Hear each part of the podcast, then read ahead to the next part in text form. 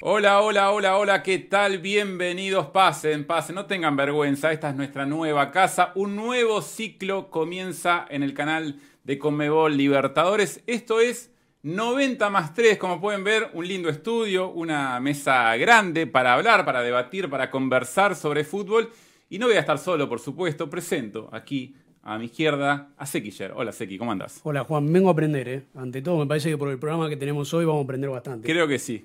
Creo que sí. ¿Y Pablo, hacker, qué cuenta? ¿Cómo anda, Juan? ¿Todo bien? Todo bien, todo tranquilo. Muy bien, muy bien. Listo para una gran tarde. Sí, yo creo que sí, que tenemos una gran tarde asegurada porque el invitado del día de hoy es, y ya sin demasiado preámbulo lo voy a presentar porque ya todos lo vieron, lo están viendo. Enzo, Francescoli, ¿cómo estás, Enzo? Hola, muy bien, muy bien. ¿Todo bien?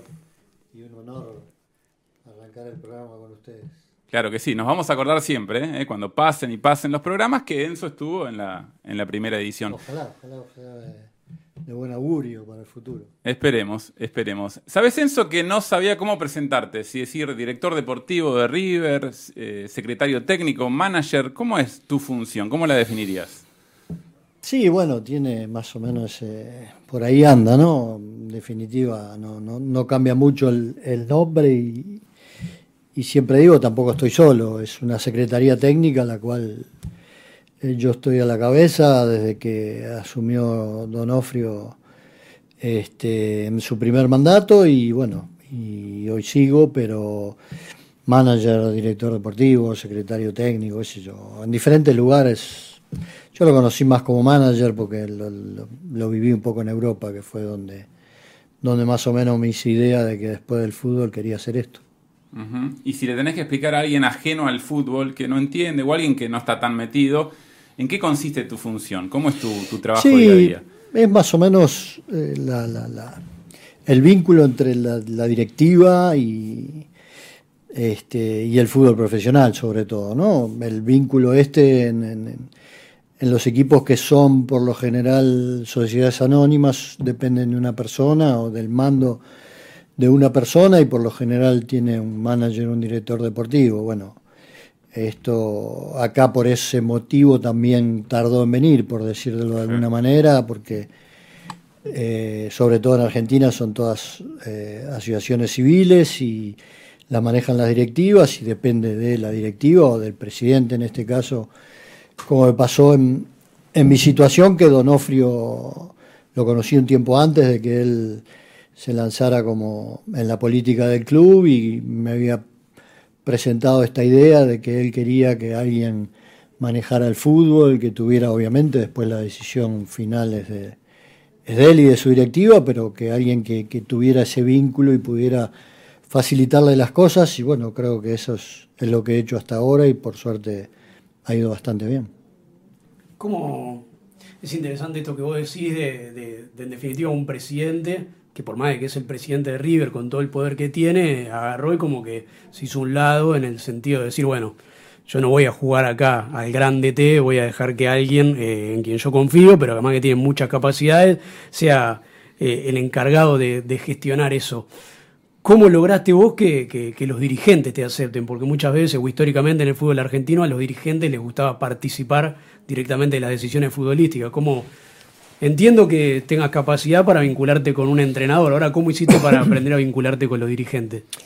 Bueno, de- depende, por supuesto depende de ellos mayormente, ¿no? Porque, digo, la- el, punto clave, como en cualquier otro aspecto, tiene que estar clara la, la verticalidad de la, de la idea. O sea, hay un presidente, eh, me nombra a mí, yo tengo la, la, gestión de nombrar el técnico y así, y esta es la sucesión, hacia abajo y también hacia arriba. El técnico responde o charla conmigo cosas y yo charlo con el presidente y esta ley de vuelta, pero depende pura y exclusivamente que estas personas estén en ese lugar y no se pisen y no se contradigan, sino que lleguen a un acuerdo. Y para mí ese lugar, y creo que para Rodolfo y para Marcelo siempre ha sido muy claro, ¿no? De, de tratar de buscar eso, la charla, el vínculo, que es lo mejor para, para el club, y de eso se trata, ¿no? Y no tanto de, de quién hace o quién no hace las cosas.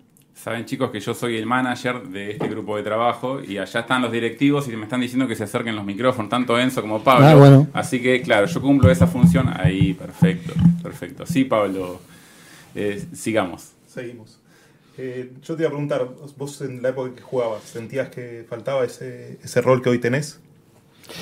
Sí, yo creo que sí, siempre, siempre faltó, porque es algo que, a ver, cuando uno es jugador al directivo lo ve eh, si bien puede tener la mejor o la peor relación, no importa, lo ve como en otra situación, ¿no? El jugador es muy cuidadoso de su vestuario, de su lugar, de su lugar de laburo y, y lo ve un poco distante. Entonces también está ahí eh, cuando realmente el directivo es importante que esté, cuando es importante que no esté, cuando y estas cosas creo que, eh, que es algo que, que, en River, que en River ha funcionado en estos últimos años.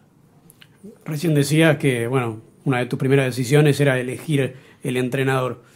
¿Cuántas decisiones en tu vida tomaste mejores que elegir a Gallardo como técnico? ¿Qué sé yo? Deportiva seguramente que, ninguna, pero, pero siempre lo digo, esto depende o habla mejor de, de, de, Marcelo que de mi propia decisión, digamos. Yo lo conocía porque fui compañero muchos años con él, conocía su manera de pensar, conocía un poco su manera de pensar futbolística porque hablé algunos, en algunos momentos que nos vimos informalmente y, y uno se genera una idea, pero después todo mérito de él, de, de hoy, ocho años después, seguir transitando un lugar de, de, de privilegio, un lugar de, que creo que sigue enriqueciendo al club y, y sigue poniendo al, al club deportivamente en un nivel alto.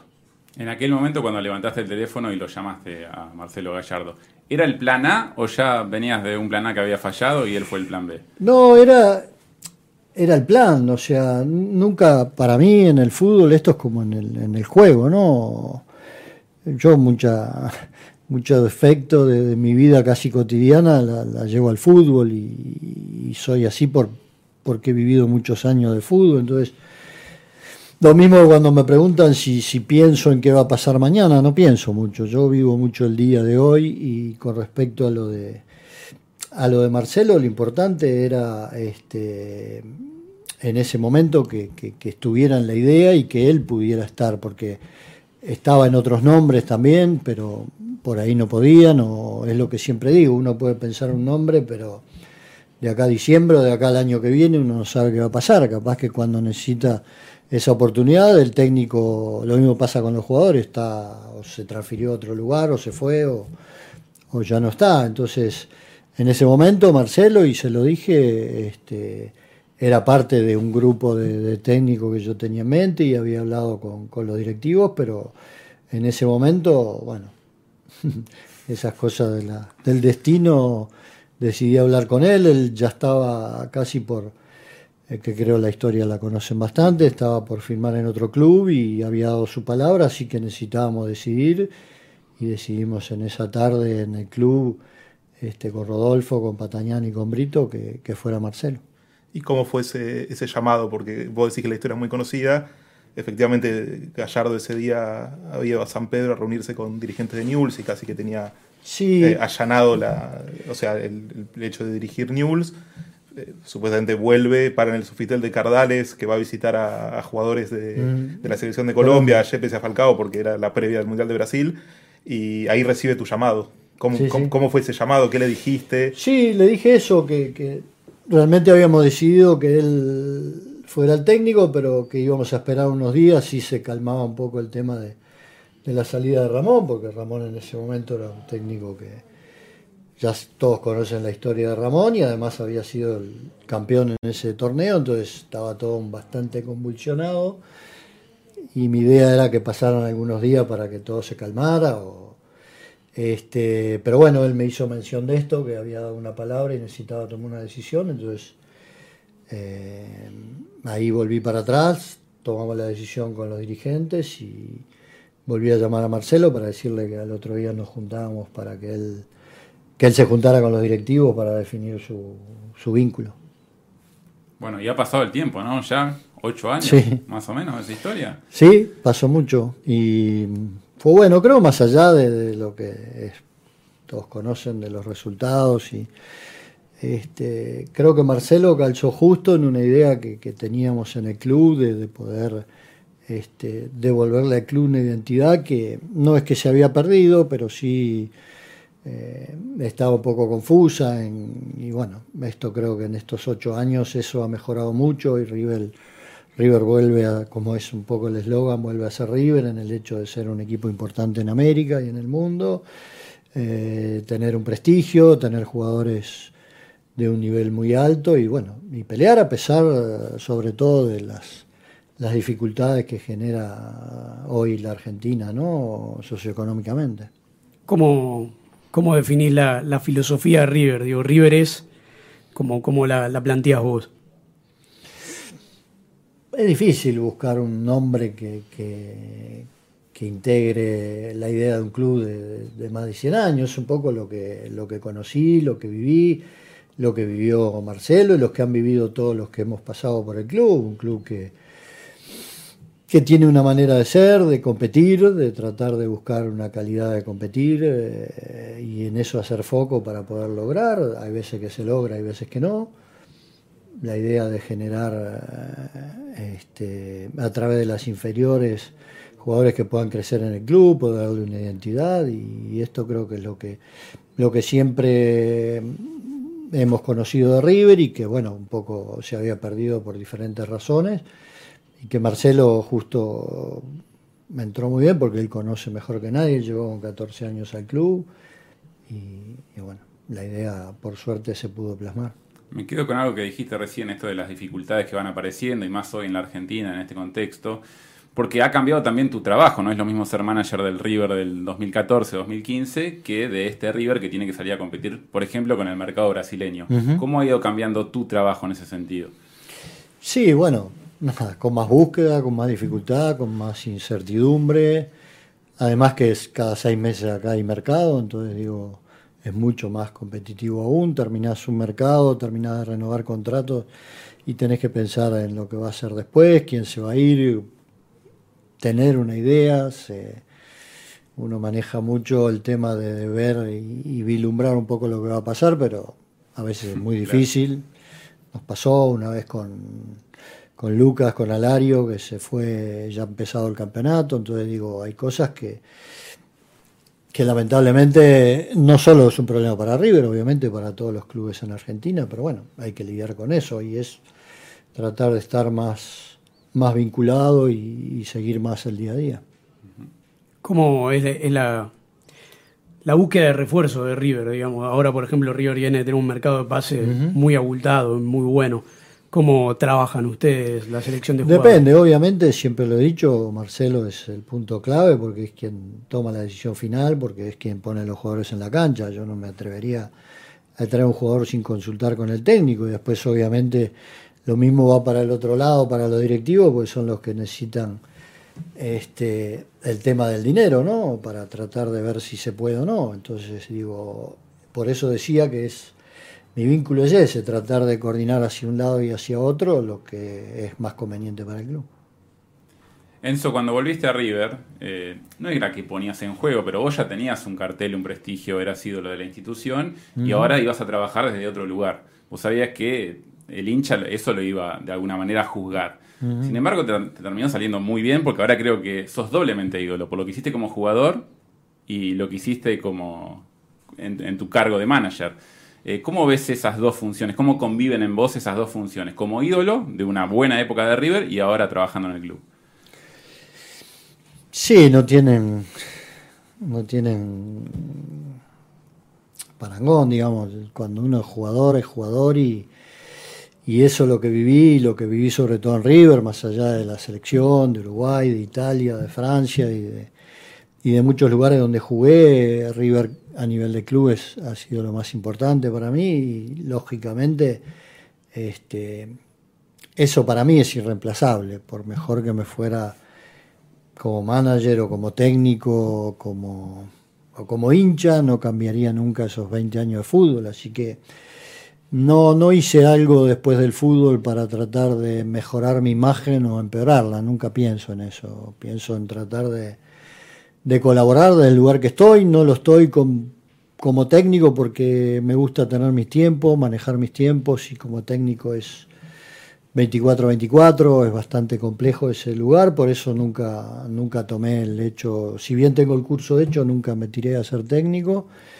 Y, veía que en este lugar me podía, me podía, podía encontrarme en ese lugar que yo pretendía, ¿no? Estar vinculado al fútbol, hablar de lo que me gusta, opinar de lo que me gusta y tratar de ayudar al club.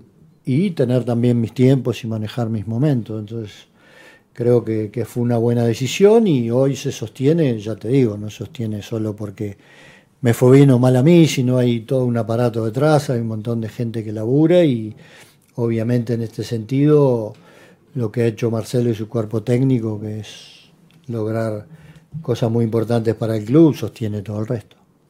Desde que te retiraste en 1997, ¿cuántas veces te ofrecieron ser el técnico de River? Uh, un montón. un montón, ya después, ya últimamente. ¿Y estuviste cerca de alguna en, aceptar? No, no. No, no, en ninguna ni siquiera eh, tuve charlas para ser técnico. Siempre fue una intención de, de alguien y yo estaba convencido. En algún momento lo pensé, lo, por ahí lo pensé un poco más que otros, pero nunca, nunca me vi cómodo.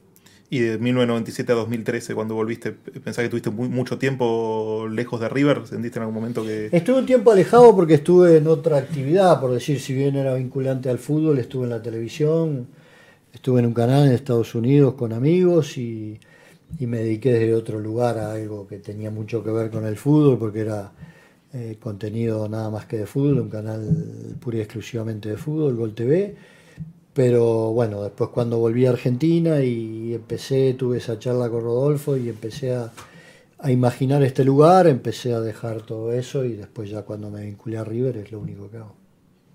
¿Qué ves del fútbol argentino en este momento, Enzo? ¿Qué, sobre todo en comparación de cuando vos fuiste jugador, hoy que sos la cabeza del proyecto más grande, si se quiere, ¿cómo, cómo lo analizás?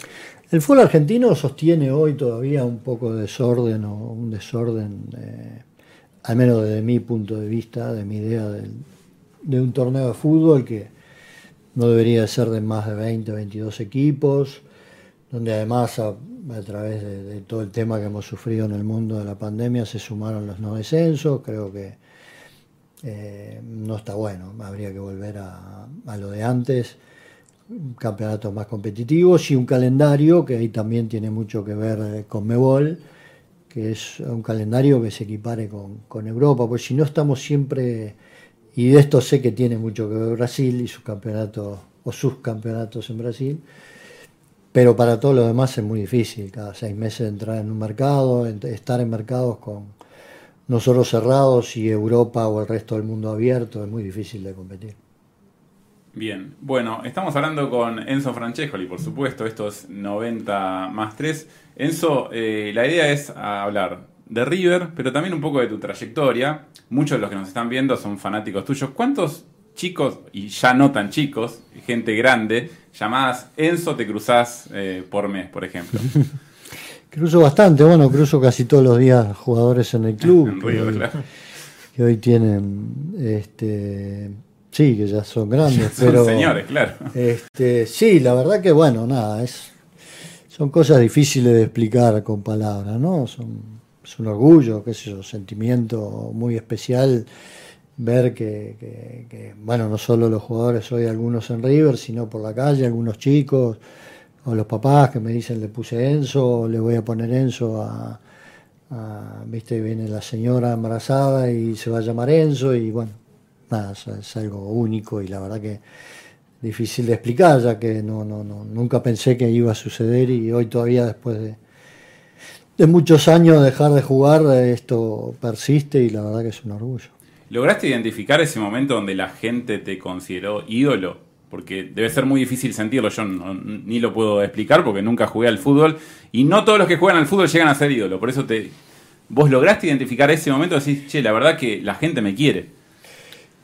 No, no es que hay un momento que si la gente me quiere, fue sucediendo y, te va sorprendiendo, ¿no? Como hablaba recién de lo del nombre, lo mismo que gente que por ahí o voy al interior y, se llena un lugar porque voy a dar una charla o voy a una cena, qué sé yo, esas cosas son, son bastante complejas de, de explicar, sobre todo el momento que hay un clic. Yo creo que,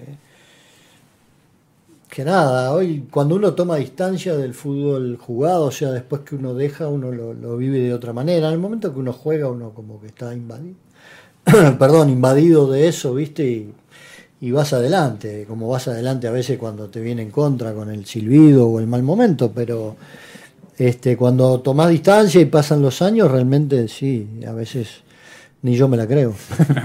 es terrible. Y, y quizás es llamativo, porque mirás la mitad de cancha de River, mirás el doble 5, Enzo Pérez, Enzo Fernández, se llevan 15 años entre los dos, se, tienen el mismo nombre y, Y es tiene- por él, sí, tiene sí, que ver bueno, con vos. y como te decía, hay chicos por ahí que, que, que veo muy chicos y que ni siquiera saben quién soy. Y obviamente que quizás su papá a muchos de ellos lo- lo- los hace entrar en Google y ver alguna jugada, pero más que eso no, porque son muy chicos. Si tengo que ir a buscar una jugada de Enzo Francescoli, vos decís, busca un video. ¿Cuál, cuál tienen que buscar? Es difícil, qué sé yo, está el video, hay un video de los 10 goles por ahí más importantes o más lindos o más no sé qué, está bueno porque este pero no, no sé. ¿Está bien editado Tuve- ese video? ¿Están los 10 mejores o vos pensás que hay uno que, puede entrar ahí? Sí, es difícil volver atrás en, un montón de goles, es, difícil. Muchas veces también va en la importancia del gol, en el momento del gol y a veces también en lo lindo que puede ser el gol, ¿no? Que a veces como pasó con la chilena, que era un, un torneo de verano y, nada más que eso y quedó en la retina de todo el mundo, fue una jugada que se da muy poco, entonces eso tiene un valor, se le dio ese valor, pero después hay por ahí un gol que, que pasa o un penal o un gol por ahí, que, que un tiro libre, me acuerdo en la Copa América del 83, hace mucho, en el estadio con Brasil, en la final, que hice un gol de tiro libre y fue importantísimo, pero bueno, eh, fue un tiro libre nada más. nada más, nada más que un tiro libre.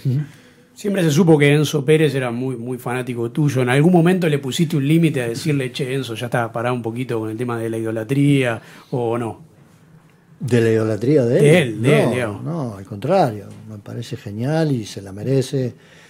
Es un tipo fantástico. Yo lo conocí hace mucho, cuando él estaba en estudiantes, que mi hijo, el más chico, entrenaba en estudiantes y sus inferiores ahí, y, lo conocí ahí por este tema de su nombre. Tuvimos una charla un día, después una nota este, que hicimos juntos, y, y bueno, mira, la vida, porque yo sabía que él era hincha nuestro la vida que, que lo trajo acá y la verdad que, que es, es un tipo increíble, así que se merece todo lo que, lo que ha logrado. Y por otro lado, Enzo Fernández no, no te vio prácticamente jugar. Eh, No. ¿Hablaste con él de eso? Le dijiste, mira, yo jugaba más o menos así. No, bueno, hago, Le pasó el video. Le un el video, video, claro. sí, es más fácil, ¿no? Hoy con el tema de la tecnología puede ir a ver lo que quiera, pero este sí, son dos chicos, bueno, Enzo Fernández tiene una edad, creo que está, ha crecido muchísimo, sobre todo este último año en el club ha crecido muchísimo, su paso eh, por defensa fue muy importante y creo que acá también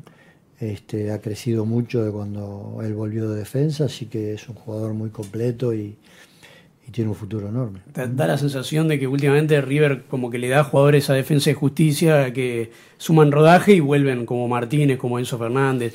Sí, bueno, es un club que es- no sé bien porque no sé cómo, cómo trabaja su técnico, pero es un club que a la vista es, es parecido porque es un club es, o es un equipo que juega intenso, que juega siempre mirando hacia adelante, este, y eso está bueno y además seguramente este, le ha hecho muy bien, tienen un buen club y le ha hecho muy bien al club prestar jugadores, Mm, les ha hecho bien a ellos y nos ha hecho muy bien a nosotros también. Recién hablaste de la intensidad de River. Eh, ¿Cómo te ves en este River jugando? Ya sé que fueron diferentes épocas, vos jugaste hasta Sí. finales de los 90. ¿Cómo te verías jugando en este Tendría que correr mucho más de lo que corría yo. No alcanzaba, pero- ¿no? Sí, era otro fútbol, era otra época, pero. Pero este River tiene eso, mantiene. Mantiene el privilegio de, de- de- de- de jugar al fútbol teniendo en cuenta cosas básicas como el arco de enfrente, pasar la pelota, tratar de jugar en equipo y creo que eso más el fútbol moderno de hoy, que es, en- tiene una gran intensidad y un gran compromiso, creo que, que esos son los puntos altos de, de este River de estos años. Y acompañando al, al plantel, al, al equipo de River durante tanto tiempo, en esos últimos años, ¿te pasa de estar al borde de una cancha y sentir el olor del pasto? Muchos jugadores hablan de eso, del olor del césped. Sí. ¿Te pasa a vos? ¿Te tira? ¿Extrañás algo de eso? Sí, sí, se extraña siempre. El fútbol, jugar al fútbol, una vez que uno deja, lo extraña. De hecho, una vez que uno deja, ya lo extra- extraña el jugar eh, por algo, como decimos en el barrio, ¿no? Claro. Cuando vos jugás eh, por los puntos o jugás por cosas importantes, eso se extraña ya del principio. Después, durante un tiempo me mantuve jugando con los veteranos, algún partido de despedida de algún jugador, algún homenaje, pero ya ahora ya juego muy poco. Últimamente, o hasta antes de la pandemia, jugábamos mucho algunos picados en el club con todo el staff técnico, armábamos un picado ahí entre los veteranos. este, pero bueno, ya, ya no tanto, aparte con la reforma del estadio ya no se pudo y este juego muy poco al fútbol. Me acuerdo de un partido homenaje a Ariel Ortega, Ariel, sí. que tiraste una chilena ahí Tiró la también. chilena, sí. Pero ya tenías Poco- 50 años y tiraste Era un poco en cámara lenta fue la chilena. No, pero un golazo. Sí, pero bueno, ya ahí... Cuesta levantarse, Sí, pues, ¿no? sí, sí, sí, ya hoy imposible. Hay muchos de nuestros oyentes, no sé, ya como se dice en estas nuevas plataformas, Seguidores, sí. que son chicos, tampoco vieron jugar a Gallardo o vieron el final de su carrera. ¿Cómo jugaba Gallardo al fútbol? Un talento, muy talentoso, eh, una gran pegada, este, temperamento, era un jugador eh, muy completo. Le faltó por ahí o no pudo sostener con, con sus problemas de rodilla una continuidad que de haberla tenido hubiera sido un jugador. Fue muy importante y fue también para el club, pero hubiera sido mucho más.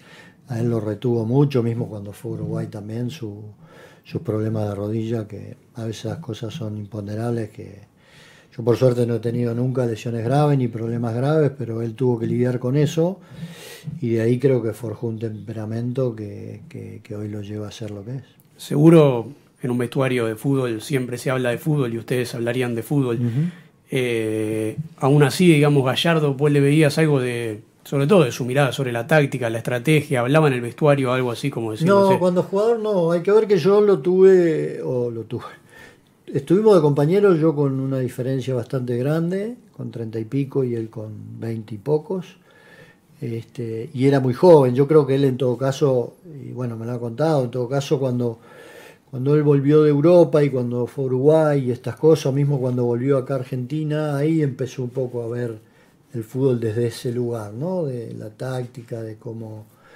Pero no, en la época que compartimos vestuario no era un chiquilín, como te digo, con mucho entusiasmo y con una gran técnica, pero con algunos problemas en su rodilla. Y se, se sorprende cuando hablan por ahí entre los de más experiencia de, de ese equipo, con Astrada, Hernandías, eh, Burgos. ¿Se sorprenden de, de- de lo que es Gallardo hoy como técnico? Es- Esperaban, o sea, obviamente lo fuiste a buscar, confiabas en él. Sí, sí, no, yo mismo lo he dicho que me ha superado mi propia expectativa. Digo, él tiene una, sobre todo una contracción al trabajo y tiene algo muy, muy importante para un técnico, la toma de decisión. No, no duda un minuto en lo que decide y, va adelante con eso y eso es muy, muy importante en, en un técnico que es casi una toma de decisiones constante. Y más en un lugar como River, ¿no? Sí, pero te dirían todos, pero bueno, sí, en River es mucho más notorio todas las decisiones que tomes, pero eh, el técnico está constantemente tomando decisiones de quién poner, de quién sacar, de quién a quién darle otra oportunidad, a dónde sostener, dónde sostener desde la charla, dónde sostener desde el, desde el laburo, así que y en eso lo hace muy bien. ¿Cuánto fútbol mirás al margen de River y los torneos que juega River? Eh, todo lo que puedo, diría. No, no soy un desesperado que si tengo otras cosas que hacer, no, pero si estoy en mi casa miro lo que sea, lo que haya en ese momento. A Uruguay lo mirás siempre. Sí, a Uruguay más a nivel de selección lo miro mucho, no me pierdo, te diría que es River y Uruguay son una de las cosas que realmente hoy me pongo en el frente al televisor y, y me moviliza, me preocupa y me pone nervioso. Los demás partidos los miro con total tranquilidad. ¿Tenés algún ritual para ver a River? No, por lo general te diría que lo trato de, de, mirarlos solos, los partidos, soy medio loco con eso. Tanto River como Uruguay trato de, de estar solo. ¿Y tuviste miedo de que Uruguay no pudiera clasificar a Qatar? No, no miedo, tuvo un momento complicado, pero Uruguay, es más, creo que es la primera vez que claro, ya está acostumbrado. en un partido de, margen clasifica. Este, siempre hemos sido, en ese sentido, sufridos de la época que yo jugaba, además. Este, pero sí, se lo veía que, que, se encontraba en un momento de confusión y bueno, pudo salir de eso rápidamente y por suerte ya está en el Mundial. ¿A quién le gusta más el fútbol? ¿A los uruguayos o a los argentinos? Yo creo que a los dos les gusta por igual. El tema es que el uruguayo es menos, eh, es menos expresivo, menos eh, demostrativo. En... Sí, el hincha, hincha, sí, no, no, no, hay duda, pero en la generalidad es, mucho más tranquilo y más espectador el uruguayo que el argentino, que, que, está más involucrado y vas a la, qué sé yo, por decir, a la San Martín y ya al minuto está el tipo carajeando porque hay algo que no le gusta. Digo, en ese sentido la Argentina es muy especial. Cuando llegaste al fútbol argentino, ¿te costó un poco adaptarte al principio? Sí. Eh, fue parte de este, esta cierta locura que, que describís del, sí, Es parte, es parte o sea, la, San Martín la, sufriste, digamos, en su momento. Sí, es parte del cambio en ese momento. No me daba cuenta de la San Martín tanto como después, pero, pero sí, yo creo que los, los cambios se sufren. Las excepciones son las que realmente no, no suceden, ¿no? La mayoría, y mismo hoy en el lugar que estoy, y ver los jugadores que vienen y que que les cuesta sumarse, se nota, el cambio se nota, depende también del momento, de la edad, de un montón de cosas. Yo vine con 21 años, vine de un equipo denominado Chico, de Wanderers, que era una familia con muy, eh, muy poca gente, con, poco, con poco periodismo, con poca difusión, y, y pasé a un club como River que es totalmente opuesto. Entonces eso, obviamente con 21 años en el momento no te das cuenta, pero a la distancia de, tiempo sabes que tu cabeza no está preparada para asimilar eso rápidamente. Entonces, bueno, me costó, me costó porque tuvimos una huelga casi dos meses, a los tres meses que yo vine, hubo mucho inconveniente en ese año.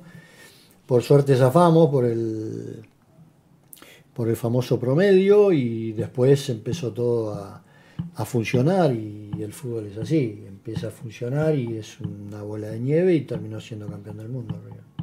¿Y esa espina no haberte quedado para conquistar la primera Libertadores del 86 te quedó? O... No, no, no me, me quedó, pero después la pude. Sí, claro.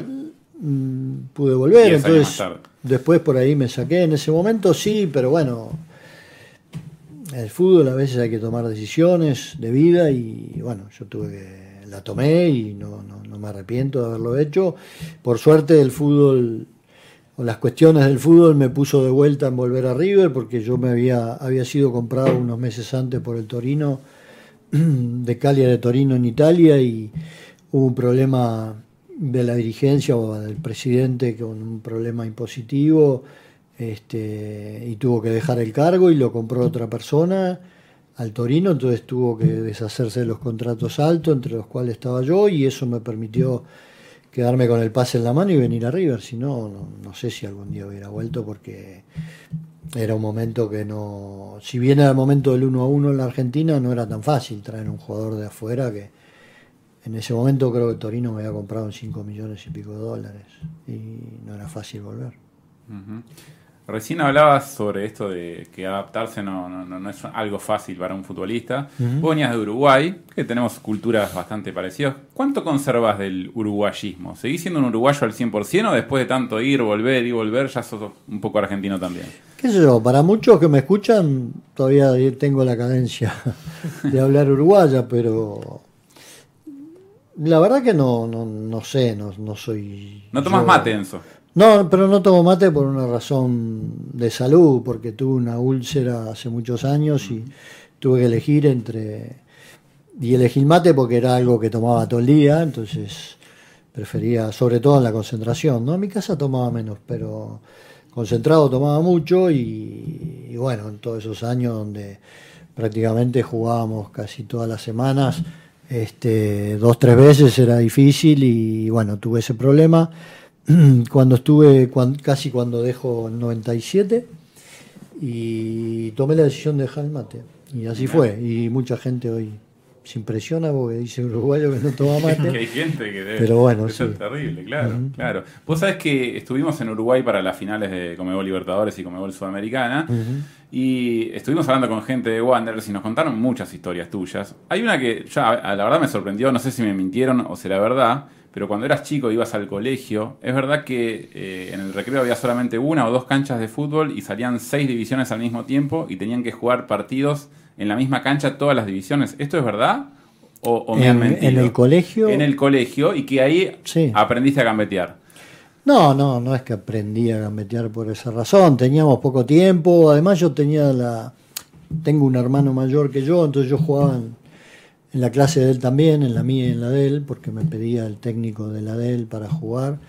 Este, entonces jugaba más que por ahí que algún otro, pero no, no cambia mucho. Yo creo que más, eh, si hay algo que se genera, la técnica es, es casi innata, te diría. Ortega no aprendió a jugar, es algo innato que tiene. Este, después lo podés mejorar, lo vas mejorando este, y sí, tuve anécdotas de Wander, más anécdota era que me esperaba. Yo cuando empecé a ir en, Wanderers, Wanderers que es de Montevideo, de la capital, del Prado, un lugar para los uruguayos famoso, sus inferiores entrenaban en Las Piedras, que está en las afueras, como decirte en Pilar, por decir un lugar. Entonces yo tenía que tomar el micro, saliendo del colegio, tomar el micro para ir a entrenar cosa que no era un problema, pero sí era un problema los sábados, porque yo tenía clase los sábados en el secundario, y no llegaba al partido, entonces llegaba 10, 15 minutos después, y mi equipo de quinta y cuarta entraba con 10 y me esperaban para no producir un cambio. Entonces me acuerdo de aquellas corridas hasta, hasta dos cuadras donde me dejaba el micro, aquellas corridas casi te iría cambiándome en el camino este, para poder entrar lo antes posible. ¿Te aguantaban el 0-0 aunque sea o llegabas y llevan 3-0 abajo? No, no, no, sí, por lo general aguantaban, a veces iban ganando ya. Ah, bien, bien. Ya hacía fácil.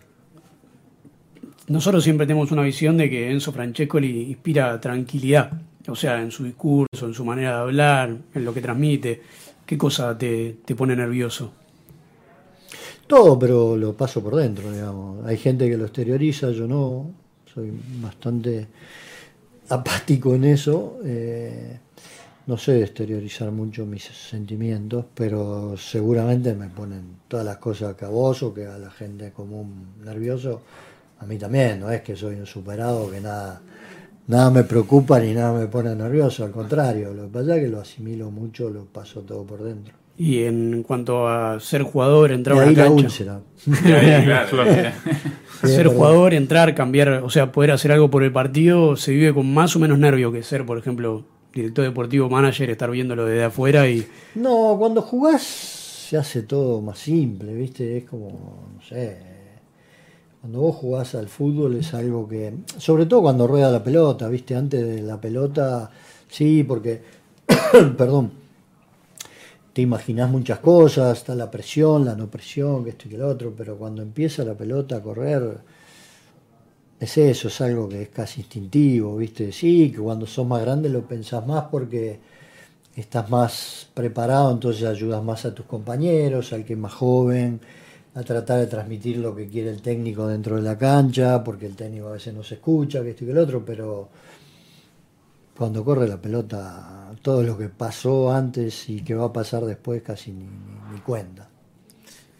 Y estuviste en, en o sea, de las cuatro Copas Libertadores que ganó River, fuiste parte en tres, de cierta manera, tanto como jugador o en tu cargo actual. ¿Qué, se respiraba, o sea, ¿qué te, qué te puso más nervioso? ¿Estar en ese vestuario de 1996? ¿Estar en la antesala del partido de 2015 contra Tigres? ¿O estar en la antesala del partido con Boca en Madrid?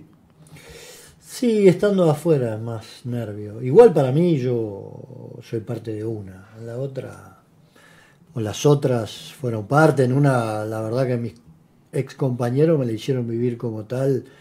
Estoy hablando de los del 86 porque yo me había ido recientemente a París y la, la escuché, me acuerdo, en el teléfono con mi viejo que tenía el teléfono abierto y un DDI que no, sé ni cuánto habrá salido en ese momento, pero que era costoso escuchar por lo menos la última media hora del partido, pero este, la del 96 para mí fue única, inigualable. Después las otras, y sí, la viví con mucho nervio, ¿viste? La de 2015, por ahí acá de local y todo, como que no te digo que la viví más tranquilo, pero la de, la de Madrid sí fue compleja porque aparte veníamos con casi 40 días de estrés, de que, eh, de que habíamos jugado aquel partido de ida en cancha de boca y después todo lo que pasó y todas las idas y venidas.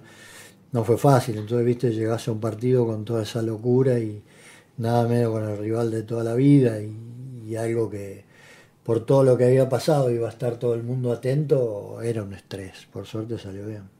¿En algún momento, en, o sea, en esa serie sentiste que lo perdían? No, no, no. No que lo perdíamos. A ver, el fútbol tiene, tiene esto de, cuando vos crees en algo, te sostenés ahí hasta que termina, ¿viste? Y es un poco lo, lo aprendés de jugar, pero así que cuando, cuando empezamos perdiendo el partido en Madrid, bueno, todavía quedaba para remontar, después pasó por suerte, pero pero si tenés más nervio o menos nervio por eso, no, a mí no me cambia mucho que haga un gol, sí, está bien, si estás 3 a 0 abajo, sí, pero eh, que el otro equipo empiece, empiece ganando no, no, no, no, me cambia mucho la, la, ecuación, al menos en ese momento.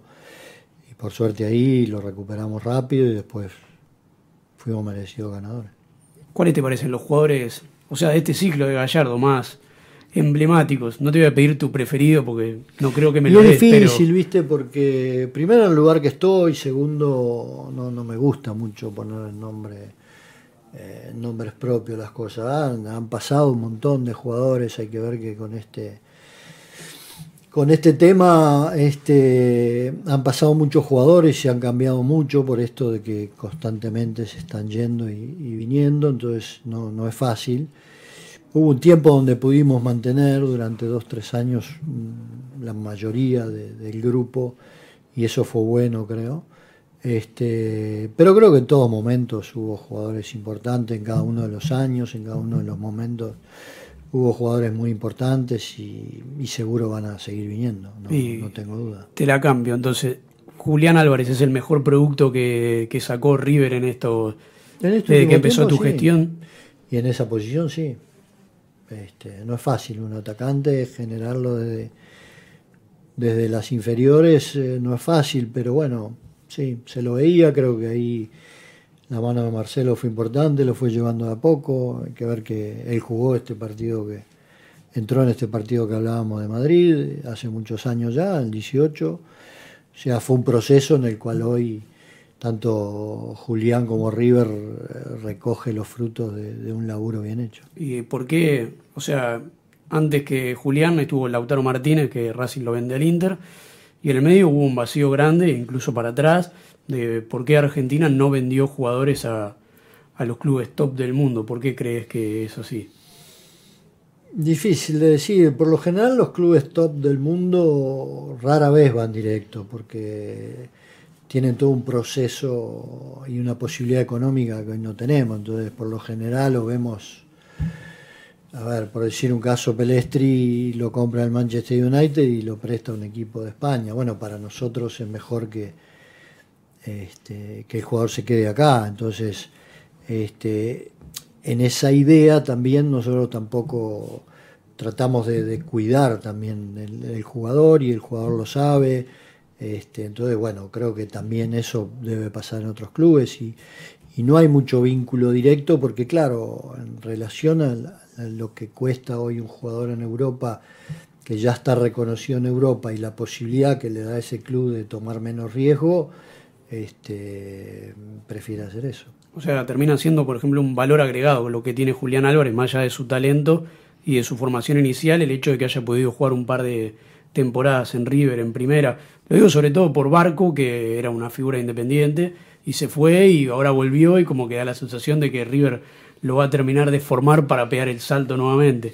Sí, bueno, hay un tema de edad también. Marco tiene 22 años, es re joven, entonces digo, hay un tema también que a veces los chicos se van muy jóvenes y les cuesta eso, ¿no? Y depende a la liga que vayan también, como te digo, vuelvo al caso de, del jugador de Uruguay, que también con 20 años es muy difícil de, pegar el salto a Europa y que ya todo funcione. Entonces, yo creo que ese proceso también los equipos grandes de Europa lo conocen y, tratan de buscar esa, esa seguridad, de que llegue con un paso intermedio o en un club europeo o si viene de un club grande de, de, de Uruguay o de Argentina, debe estar ya hecho realmente como lo está Julián.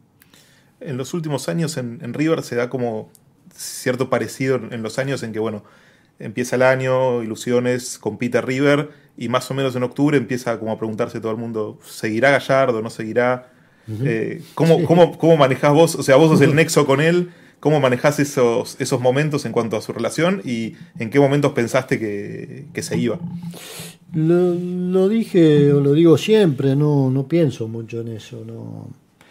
Obviamente es una de las cosas que más tengo que responder normalmente, pero no, no pienso mucho. Ya he dicho que va a ser una decisión de él personal, cuando si se vuelve a quedar a fin de año o si se va, en la cual yo creo que hoy ya no no hay mucho que pueda hacer el club, ni influir, ni nada por el estilo. Ya son muchos años y va a depender de sus ganas, de su, de su idea de vida y su idea de vida profesional. Pero. Y sobre qué va a pasar después, llegado el momento, veremos. Hoy no. Hoy está él y para mí eso es lo que importa y veremos más adelante. ¿Y pensaste que en algún momento se, se iba? En ocho años supongo que hubo momentos en que. La última vez lo vi bastante no decidido a irse, sino este, con bastante duda de, qué iba a ser. En las anteriores, él por lo general se toma un tiempo y trata de repensar su, su idea, y, pero esta última sí estaba un poco, o lo vi un poco más decidido. En, el proceso de selección de, refuerzos, era interesante lo que él decía de cómo River se va construyendo en el año. Eh, tener un técnico hace ocho años hace que sea más difícil encajar en un plantel o lo vuelve más sencillo? ¿Al que viene? O... Al que viene. No, más sencillo, yo creo. Sí, más sencillo y la mayoría, te diría, de los jugadores, este, muchos están en el club desde hace años. El caso, bueno, Leo se fue ahora, pero Maidana, Pinola, este, hay jugadores que ya hace varios años que están y esto es lo que le permite a los jóvenes adaptarse de la mejor manera. Enzo, hace un ratito mencionaste en dos frases que tiraste lo de Madrid. Lejos de la chicana que no nos interesa, o sí un poquito nos puede interesar, pero no, ahora no. Eh, ¿Dónde ubicás? Seguro te interesa. Seguro que interesa. No, pero ¿dónde ubicás el partido de Madrid en la historia de River? Vos, habiendo participado de otras gestas de la institución, ¿dónde lo ubicás? ¿Es el partido más importante de su historia, como dicen muchos hinchas?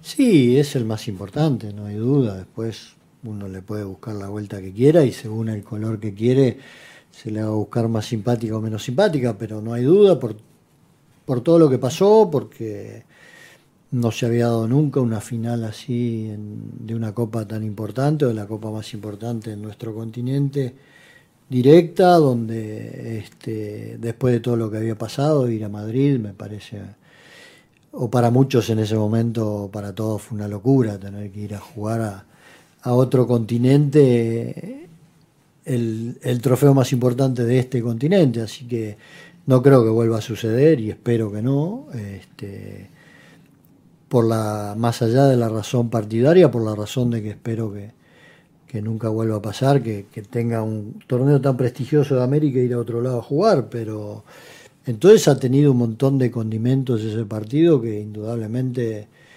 eh, va a quedar en la historia para siempre no hay duda. ¿Y la sensación tuya ese día, termina el partido, gana River 3 a 1? ¿Te acordás? sí, pero creo que, la, como digo, todas las cosas a la distancia tienen más valor y una vez que pasó el tiempo uno le da más valor a eso, ¿no? Porque lo que te digo, cuando uno lo piensa ya fríamente, sin la locura y hasta te diría sin un color puesto, sabe que, que fue algo que va a perdurar en el tiempo, es inevitable que perdure y te hago la, antipática, eh, ¿por qué se escapa contra Flamengo? Lo digo, nosotros estábamos en la cancha trabajando y nunca entendimos qué pasó. Ves fútbol, digo. Muchas veces hay cosas inexplicables. Hace 3, 4 días vimos que Italia se queda afuera del Mundial una vez más, con un equipo muy limitado, bastante mucho más inferior que Italia, pero nada, son cosas que, a veces te golpea y no te da tiempo, ¿viste? Porque si Flamengo hubiera hecho el gol o los dos goles, hubiera pasado 2 a 1 a los 10, 15 minutos, como que te da tiempo. Pasó a ganarnos 2 a 1 en los últimos 3 minutos del partido y ya fue un knockout. Imposible recuperar. Ya, ya que mencionás a Flamengo, ¿en qué, qué situación está River para poder competir contra los grandes de Brasil? Digo, Palmeiras, Flamengo, Mineiro. Ve, como creo que estamos todos el resto en América tratando de, de ir a competir de creer, de ir a competir. Creemos que, que River tiene un buen plantel y, vamos a competir. Vamos a tratar de competir, no queda otra. Pero, digo, nosotros percibimos que River está un escalón encima. Bueno, al menos yo, me hago cargo yo, de, de como que sentimos que es el equipo que más le puede competir a los brasileños.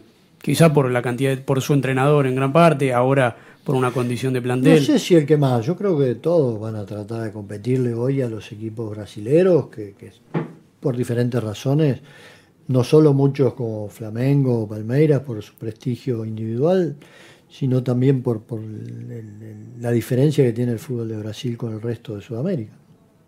¿Cómo viste el sorteo, Enzo, el último sorteo de la Libertadores? Bien, nada, ni, ni, ni muy muy, ni, ni para un lado ni para otro. Nos tocan partidos competitivos, por suerte no hay altura, no hay viajes complejos, hay viajes casi todos punto a punto, que eso facilita porque hay que ver que los jugadores van a la copa y después hay que competir acá, entonces esas cosas complican bastante. Por ese lado creo que está bueno y después equipos muy respetados, con algunos con más historia que otros, pero hay que competir. Eh, repito, por, por, mi lado de ver las cosas, tenemos la ventaja que no hemos tenido en otro momento, cuando hemos tenido que ir a, Oruro y lugares de mucha altura, con mucho viaje, con mucho estrés. Este, por ese lado no, nos tocó bien, por decir. Argentina exportó hacia Brasil a, Nacho Fernández y se volvió sensación, vos lo, viste todos estos años. ¿Qué, ¿Qué tiene Nacho como jugador que no tenían los jugadores brasileños o no tenía el fútbol brasileño como para encajar, que le dijeran el cerebro rápidamente, volverse uno de los mejores jugadores de la liga? Sí, bueno, tiene eso, tiene un jugador que, tiene eso, tiene un talento enorme, una constancia, aprendió, creo, y él mismo lo ha dicho en River, a tener una constancia en, en su manera de encarar los partidos, de tratar de jugar los 90 minutos igual, y bueno, después la técnica la tuvo y el y el talento siempre lo tuvo, así que lo hizo un jugador de elite y obviamente lo perdimos por lo que dije antes, la condición económica que tenemos. Sabes, Enzo, que me parece que vos tenés dos características que no abundan en el mundo del fútbol. Una era tu elegancia a la hora de jugar. ¿Encontrás un jugador en la actualidad que tenga elegancia para, jugar? Cuesta, ¿no? A nosotros nos cuesta. Encontrar. Es difícil. Nacho era uno. Mm, tenía esas cosas en el correr, en el andar como medio como en punta de pie, viste, flaquito, tenía esa cosa. Pero no, no sé, viste, muchas veces me hacen esa pregunta que para mí es bastante incómoda, viste, también quién ves parecido a tu juego. Cada uno escribe su historia, y, pero no, no sé, no sabría qué contestar. Es difícil, es difícil. Y lo otro también es tu forma de ser, esto de, ser caballero. Recién le preguntamos sobre Madrid, nunca una palabra de más, siempre medido. Pero por eso es difícil para mí buscar también, porque yo no, yo no me veo tan. Eh, no, te ves tan caballero. Mm, sí, tan elegante, tan caballero. Yo veo mis videos, digo, no, no es que me veo por ese lado. Pero bueno, sí, siempre fui muy respetuoso del otro, porque, a ver, a mí no me gusta hacer cosas que eh, y en el juego sobre todo que no me gusta que me hagan. Entonces digo, bueno, pero también me ha pasado y sobre todo en una época, yo empecé a jugar en los 80 que se pegaba mucho más. Este, bueno, si alguno también pegaba, trataba de defenderme, pero... Alguna habrás hecho. Por eso, desde ese lugar seguro y no, no, no, no dudo y Ruggeri siempre hincha con que era meter la plancha y esto. Lo que pasa es claro, me defendía, eh, pero pero no, después problemas he tenido como todos, ¿eh? no crean que. Pero nunca he usado un micrófono. Trato siempre de que mi vida particular permanezca lo más particular posible. Yo creo que eso es algo que, siempre tuve claro. Ya soy público por la pelota, no quiero ser público por mi vida. Y bueno, y eso es lo que por ahí me ha resguardado de muchas cosas que mucha gente no sabe. Hace poco se viralizó en las redes sociales, no sé si calculo que te debe haber llegado, eh, un fragmento de un programa de televisión en los años 90 donde compartías una mesa con Mauricio Macri, en aquel momento presidente de Boca. Sí, sí. Y claro, y le decías a, Macri en ese momento, eh, Mauricio, eh, no sos un hincha de Boca, sos el presidente, ¿te acordás de ese momento? Sí, sí, pero claro, pero y sí, lo, lo, en ese momento era el equipo de primera, recién empezábamos, éramos varios jugadores de los equipos más importante. Con, es más, había tribuna en ese programa. sí. estaba con este tema de que él lo tomaba como que era la manera de... Eh, viste que muchos te dicen, bueno, es el folclore del fútbol. ¿Cuál es el folclore del fútbol?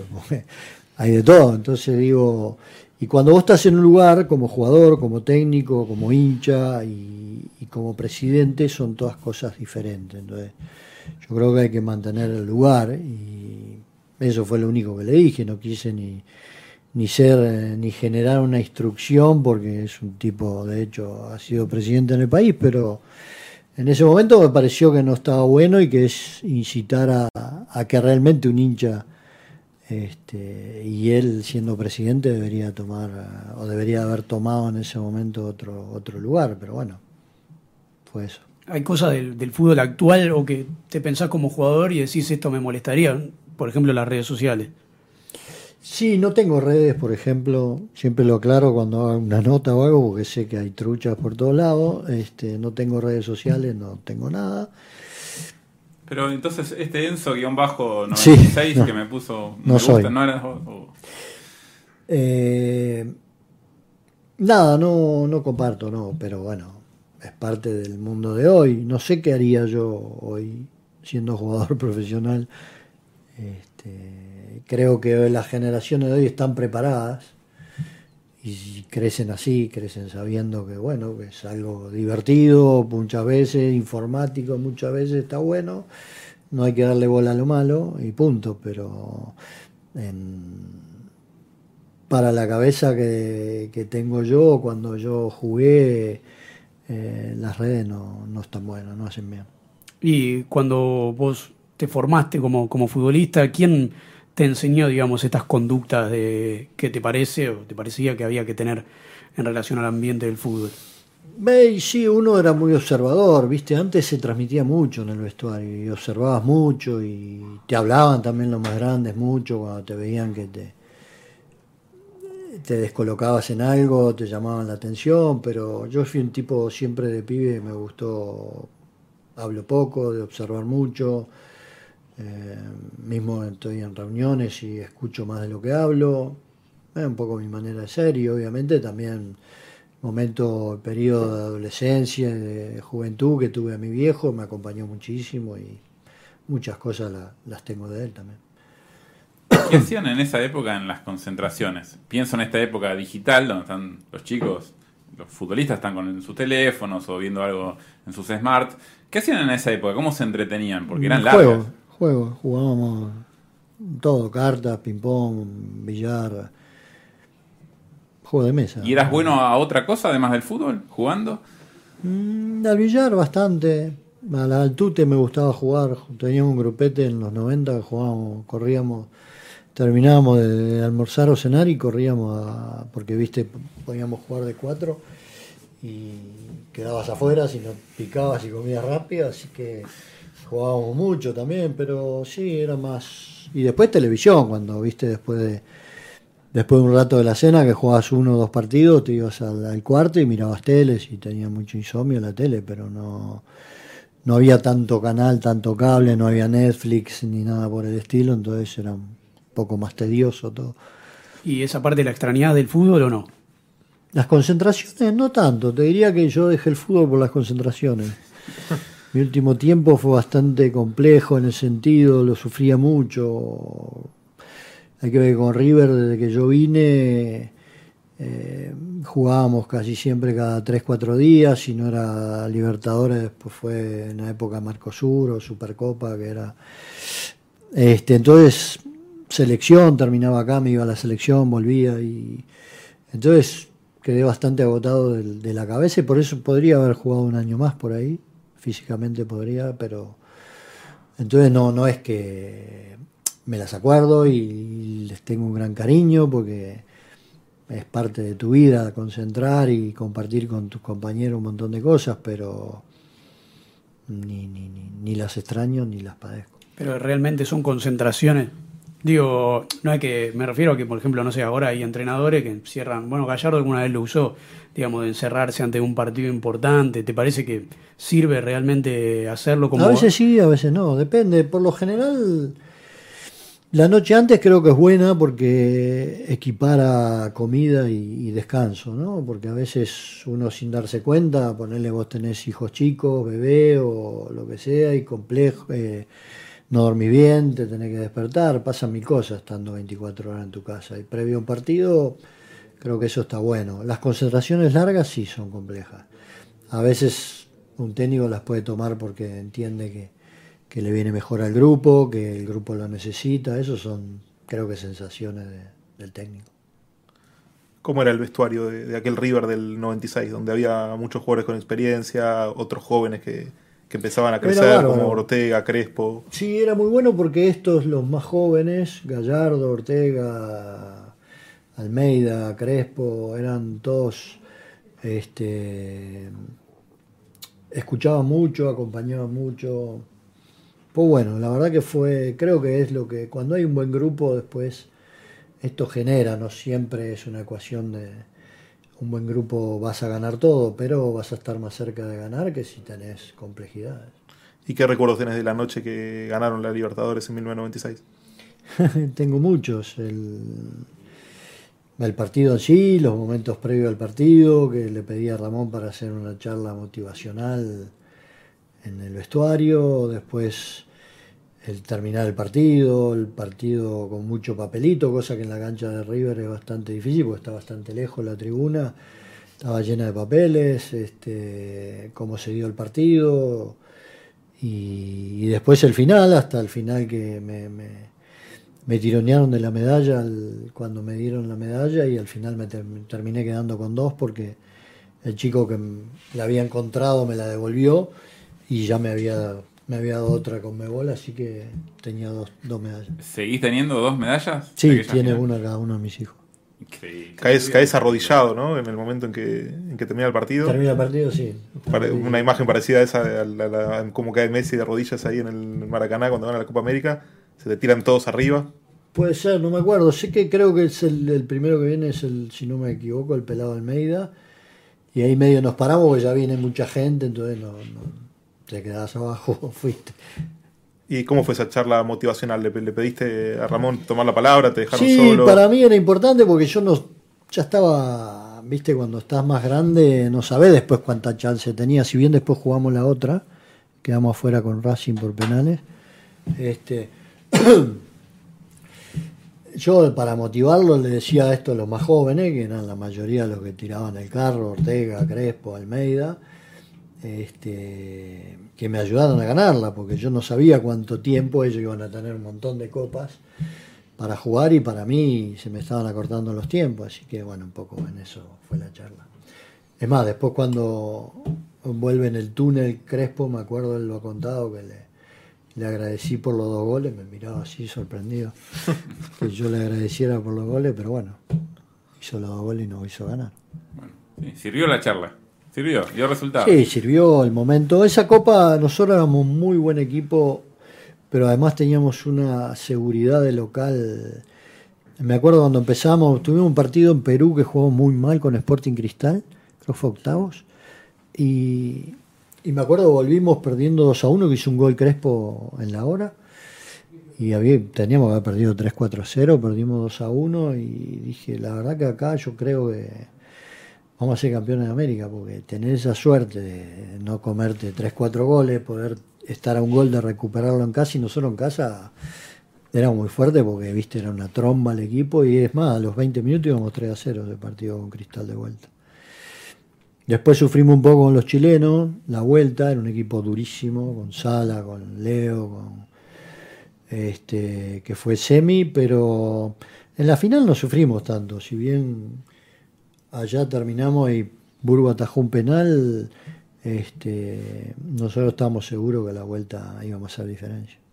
En aquel momento, River ya tenía dos Libertadores, la del 86, la del 96. Sin embargo, no estaba instalado esto de que River era un equipo copero, a diferencia de lo que pasa ahora. Creo que eso, ¿te parece que lo ha ganado en este tiempo con Sí, porque bueno, ahora sí fue más continuo, ¿no? Este periodo este, ganó dos, eh, estuvo en, dos eh, mundiales de clubes, digo, ganó recopas. Eh, ganó Sudamericana también, creo que es este, sí, internacionalmente ha hecho algo mucho más continuo de lo que fue del 86 al 96, ¿no? Pasaron 10 años sin que internacionalmente lograra algo. Hay más eh, campeonatos también para ganar ahora, para jugar y para ganar, ¿te parece, en esta época?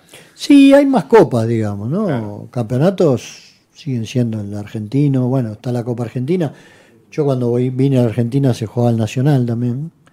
Nacional y Metro, o sea, estaban los dos, de otra manera, pero estaban dos, y después la Libertadores. Este, o bueno, después se agregó, se agregó, Sudamericano, ahí, pero no había tanto esto de Supercopa, el ganador de Sudamericana, porque no había, o Mercosur fue en un momento, no había jugar con o el campeón de argentino y el campeón del mes no se unificaban. Ni hablar de una suruga o torneos así.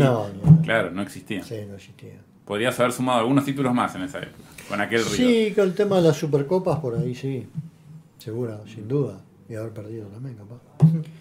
Él mencionó a Messi, ya que te tenemos acá, eh, mm. vos jugaste en Francia, eh, van los argentinos y en realidad los sudamericanos, nos sorprendió un poco ver que lo chiflaran en el PSG. ¿Qué, qué hay entre Messi y el fútbol francés? ¿Cómo lo recibió? Nada, creo que lo recibió bárbaro y que lo chifló por la desazón que tienen de haberse quedado afuera, digo, y nadie está libre de eso. Ahora que piensen los franceses que es mal jugador o algo de eso, creo que exageran un poco, nada que ver. Acá también se lo cuestionó a Messi, porque ahora viste como que nadie se hace cargo, pero acá se lo cuestionó y bastante, eh, y mucha parte del periodismo lo cuestionó mucho a Messi, y bueno, era que no no era campeón como lo fue esta última vez. Y a veces las cosas te pasan. Bienvenido al mundo porque nos pasó a todos, digo. Este, en el momento que no ganás, la gente sí te va a respetar y te va a reconocer, y a Messi creo que lo respetan y lo reconocen en todo el mundo, no hay duda que es el mejor jugador del mundo, pero la bronca del hincha te la transmite de alguna manera. ¿A vos te pasó en Uruguay en algún momento? Y vos ganaste tres como Uruguay, en River, en todos lados te pasa. Y jugué cuatro y gané tres, sí. Pero bueno, pasa porque es así, el hincha, todos fuimos, algún día fuimos hincha y quien no dijo, eh, volvete o andate o lo que sea, y es, es así. Esa parte sí es el folclore, ¿no? Que es lo que cuando uno es hincha lo ve de otro lugar, digo. Ahora, lo que sí me pareció en un momento, la, la una parte de la prensa en Argentina fue bastante dura con, con Messi y con toda esa selección. Que no debería ser el punto, porque una cosa son los hinchas, otra cosa el periodismo, pero bueno. Sin embargo, hoy como que nadie se hace cargo, ¿no? Se enojan porque en Francia lo chiflaron. En Francia, acá y en donde sea, va a pasar eso siempre. No, creo y no creo que... Yo tengo amigos en Francia y nadie discute a, a Messi jugador, no, no hay razón. Ahora, ese exitismo, ¿crees que es propio del fútbol? Sí, del fútbol, el de, los deportes, el fútbol, de... Supongo que los hinchas no, no, soy, pero no tengo, no soy hincha de, un club de básquet, pero también debe ser, porque querés ganar, ¿viste? Y querés que el otro al otro día en la oficina no te cargue, o en tu barrio, o en el colegio, o vos tener la, la, la la alegría que por ahí no tenés, y te levantás, viste, de mala onda, y si ganaste te levantás de buena onda. Chicos, mal o bien, salvo que me diga, mirá, no, no me gusta el deporte, todos somos hinchas en algún momento de nuestra vida de algún equipo más o menos. No estoy de acuerdo con el fanatismo ni la locura esta extrema de...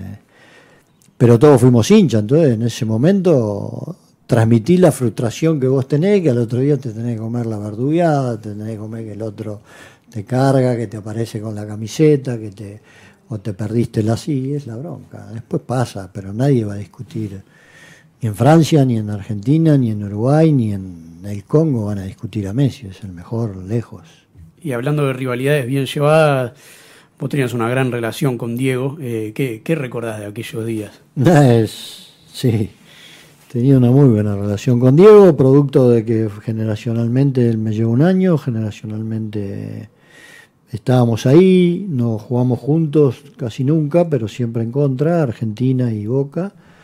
Así que fue una linda relación, lo recuerdo con mucho cariño, conmigo siempre fue muy, muy leal, muy, muy directo. Este, estuvo un momento que nosotros sufrimos bastante con el tema de los repatriados en Uruguay, los jugadores que estábamos fuera, y él nos apoyó mucho y siempre le estaré agradecido a eso que hizo. ¿Y cómo, cómo te pegó? ¿Cómo recibiste la noticia de su muerte? Sí, como todo, muy triste, no debería haber pasado, pero bueno, ojalá esté en paz. Bueno, te voy a traer un recuerdo lindo de Diego porque estuviste en su partido de homenaje cuando dijo la pelota no se mancha. En este momento no la vamos a manchar la pelota, pero sí la vamos a hacer firmar. Vos sabés que estás inaugurando este espacio Vale. que es 90 más 3, así que Enzo Francescoli va a firmar la pelota, Buenísimo. como todos los invitados que pasen por acá, por este podcast de Libertadores. Ahí va la firma de Enzo, donde vos quieras, Enzo, ¿eh? ¿Te gustan los colores, no? Celeste. Sí, sobre todo lindos colores. Sí, sí, lindos colores. Eh, y bueno, cada uno de los que pase por esta mesa va a estar haciendo lo mismo y, y a fin de año veremos quién se queda con la pelota. Eso va a ser una guerra. A los codazos va a ser acá. Codazos. Es la típica que, que se sortea Ahí pero no se la damos a Va a nadie. ser difícil eso. Vamos a mostrar ahí, no sé si, si lo toma la cámara ahí. Ahí está, la firma de Enzo Francescoli. Le voy a dejar la última preguntita a cada uno de mis compañeros y, y ya vamos a ir cerrando. Me toca a mí. Sí, te toca a vos, X. Bueno, o sea, ya lo, lo- lo dijiste eh, muchas veces, pero ¿cómo, ¿cómo imaginás, o sea, si es posible imaginar eh, el, el post-Gallardo en River? No, no lo imagino mucho. Será como todo, los post gran momento de alguien, con mucho cariño. Marcelo se ha ganado su lugar en la historia del club, más que merecido, y, y habrá que mirar para adelante. No sé cuándo esto sucederá, ojalá no suceda nunca, o me vaya yo antes, pero este, veremos, no, no me lo imagino mucho, porque no todavía hay tiempo y Marcelo todavía está con nosotros. Capaz que no se va nunca. ¿Se va a ir algún día? O capaz que se va otro antes. Me voy yo o se va otro. Pablo. Eh, si no me equivoco, corregime, eh, River te compra por 370 mil dólares Sí. en los 80. 310 mil creo. 310 mil dólares. Creo. ¿Cuánto, ¿Cuánto valdría hoy Enzo Francescoli? Puh, no sé. No sé, porque es difícil, los números se han ido al, al diablo, sobre todo en estos últimos 15 o 20 años, por la televisión y todo lo que ha ingresado al fútbol, pero es difícil, es difícil evaluarlo y es difícil el momento. Supongo lo que sí, siempre eh, creo que sería un jugador mucho más completo de lo que fui. Eh, si bien yo tenía una técnica bastante depurada y mucho, bueno, le agregan esto de elegancia y todo eso, este, eh, físicamente yo creo con la preparación que hay hoy estaría mucho más preparado para poder transmitir todo eso innato que uno tiene. Y lo hablo por mí, por Ortega y por muchos. El jugador técnico yo creo que, que vimos antes, Diego mismo, Zico, qué sé yo, por decir gente, Platini con el entrenamiento que hay hoy, los cuidados que hay hoy, me gustaría verlos. ¿Te, te buscarías como secretario técnico para este River? Sí. Sí.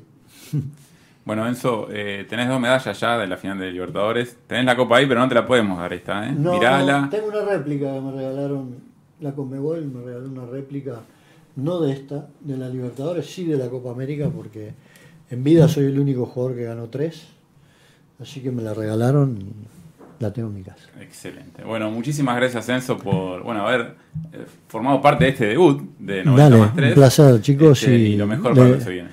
Un placer y le deseo lo mejor por muchos años de programa. Bueno, Enzo Francescoli acaba de pasar en nuestros estudios. Muchas, muchas gracias a toda la gente que se comunicó, bueno, a toda la, la parte del equipo técnico también de Como Libertadores, producción, eh, por este esfuerzo, por ponernos al aire y por haber disfrutado de esta linda charla en 90 más 3. Muchas gracias y nos vemos la próxima.